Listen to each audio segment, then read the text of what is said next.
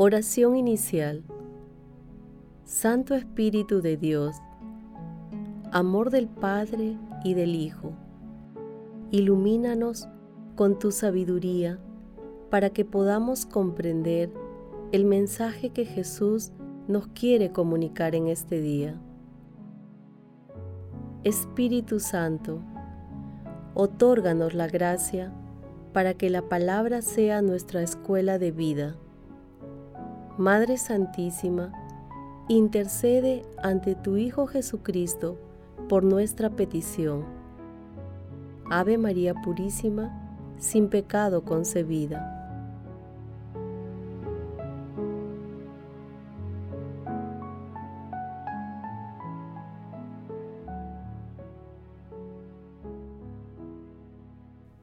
Lectura del Santo Evangelio según San Marcos, capítulo 1, versículos del 21 al 28. En aquel tiempo, Jesús y sus discípulos entraron a Cafarnaún, y al llegar el sábado, entró en la sinagoga y se puso a enseñar. La gente se asombraba de su enseñanza porque les enseñaba con autoridad y no como los escribas estaba precisamente en la sinagoga un hombre que tenía un espíritu inmundo y se puso a gritar, ¿qué tenemos nosotros contigo, Jesús Nazareno? ¿Has venido a acabar con nosotros? Sé quién eres tú, el Santo de Dios. Jesús lo increpó, cállate y sal de él el espíritu inmundo lo retorció violentamente y dando un grito muy fuerte, salió de él. Todos se preguntaron estupefactos, ¿qué es esto? Una doctrina nueva enseñada con autoridad. Manda incluso a los espíritus inmundos y lo obedecen. Su fama se extendió enseguida por todas partes en toda la región de Galilea. Palabra del Señor.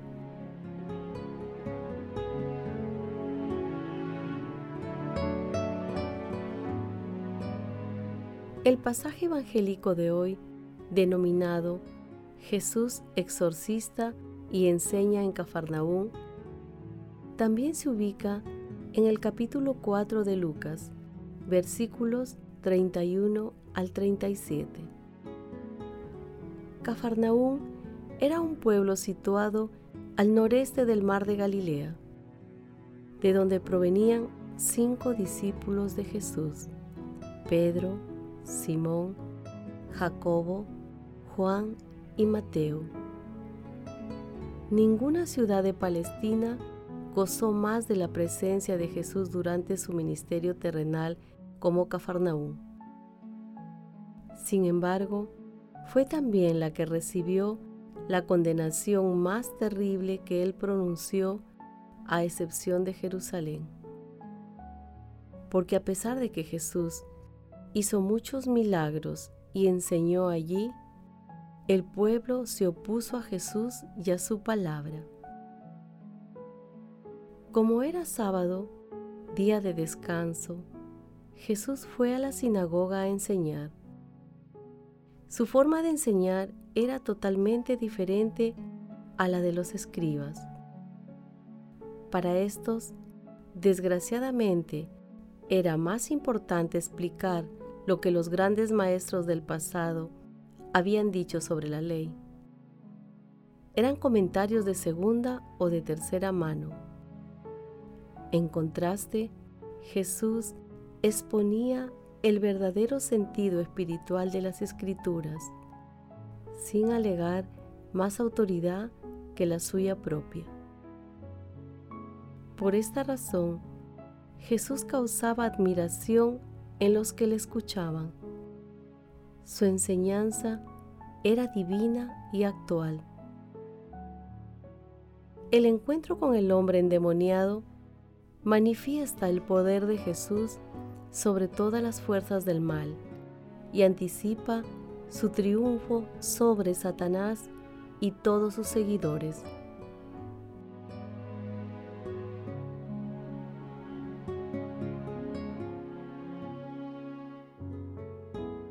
Meditación Queridos hermanos, ¿cuál es el mensaje que Jesús nos transmite el día de hoy a través de su palabra?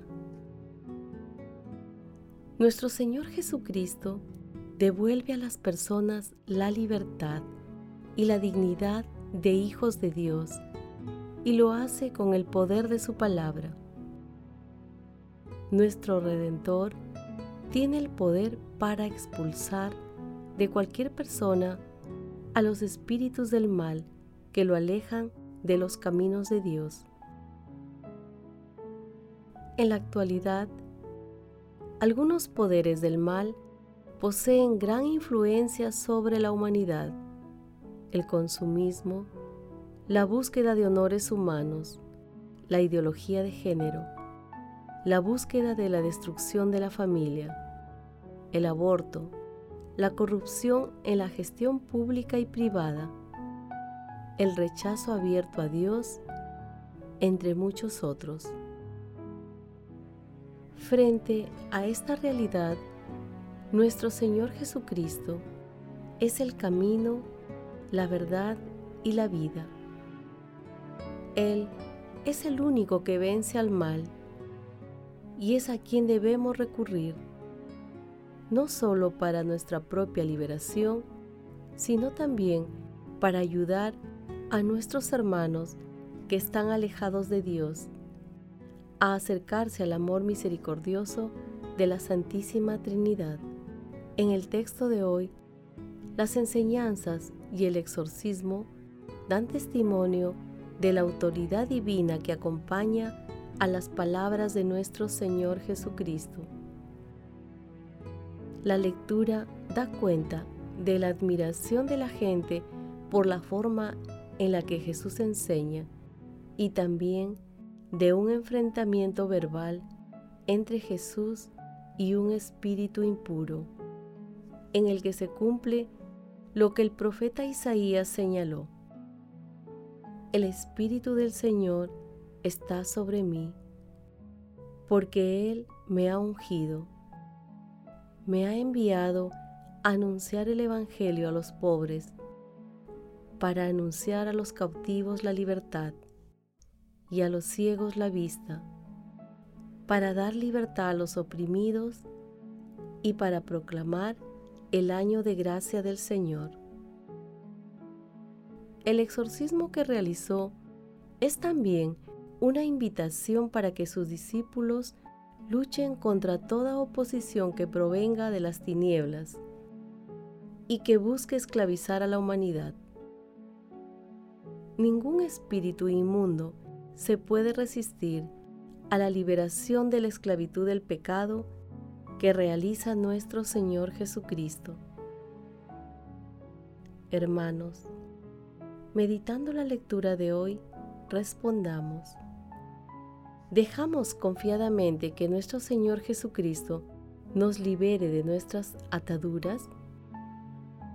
Que las respuestas a esta pregunta nos ayuden a obedecer y seguir las enseñanzas de nuestro Señor Jesucristo. Jesús nos ama.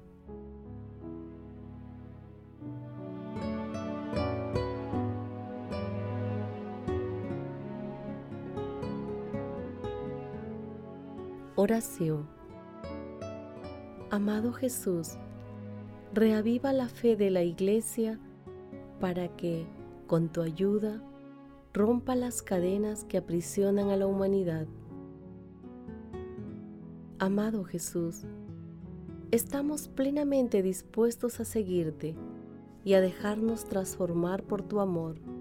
Libéranos las ataduras y males que nos alejan de ti. Amado Jesús, fuego ardiente de amor y misericordia, concédenos la gracia de asombrarnos por todas las obras de amor y misericordia que día a día realizas en nuestras vidas. Amado Jesús, por tu infinita misericordia, libera a las benditas almas del purgatorio y concédeles la dicha de sentarse contigo en el banquete celestial. Y a las personas agonizantes, concédeles el perdón y la paz interior para que lleguen directamente al cielo. Madre Santísima, Madre de la Divina Gracia, intercede ante la Santísima Trinidad por nuestras peticiones. Amén.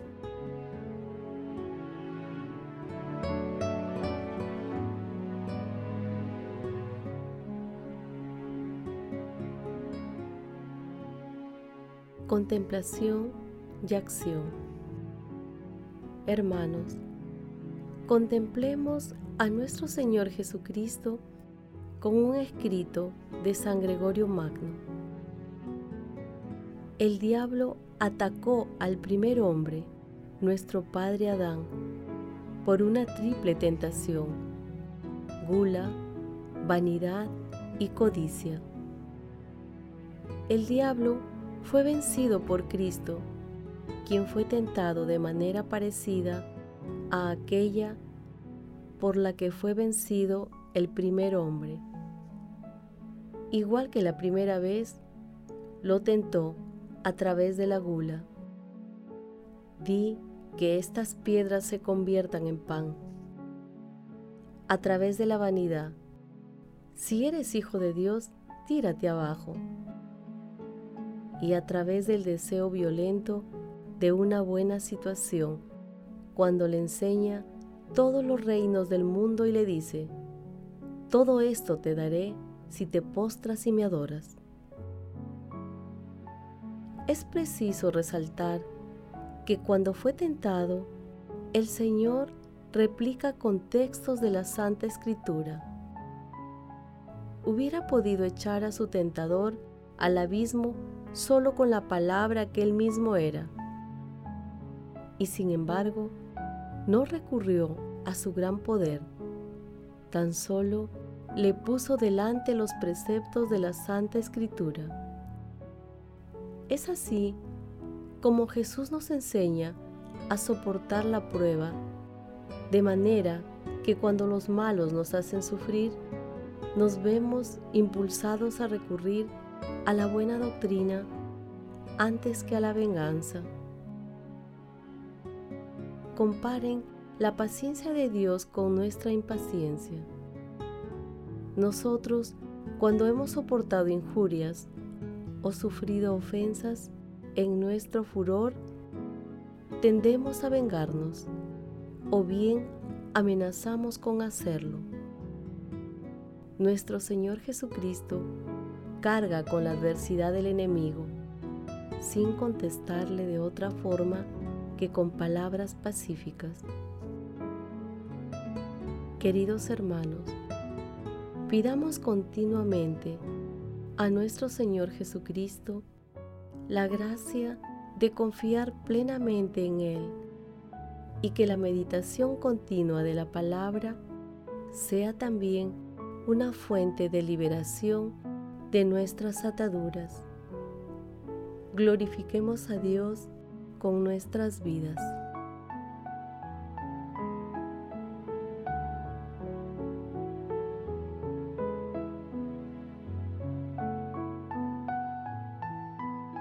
Oración final. Gracias Señor Jesús por tu palabra de vida eterna. Que el Espíritu Santo nos ilumine para que tu palabra penetre a lo más profundo de nuestras almas y se convierta en acción. Dios glorioso, escucha nuestra oración. Bendito seas por los siglos de los siglos. Madre Santísima, intercede ante la Santísima Trinidad por nuestra petición.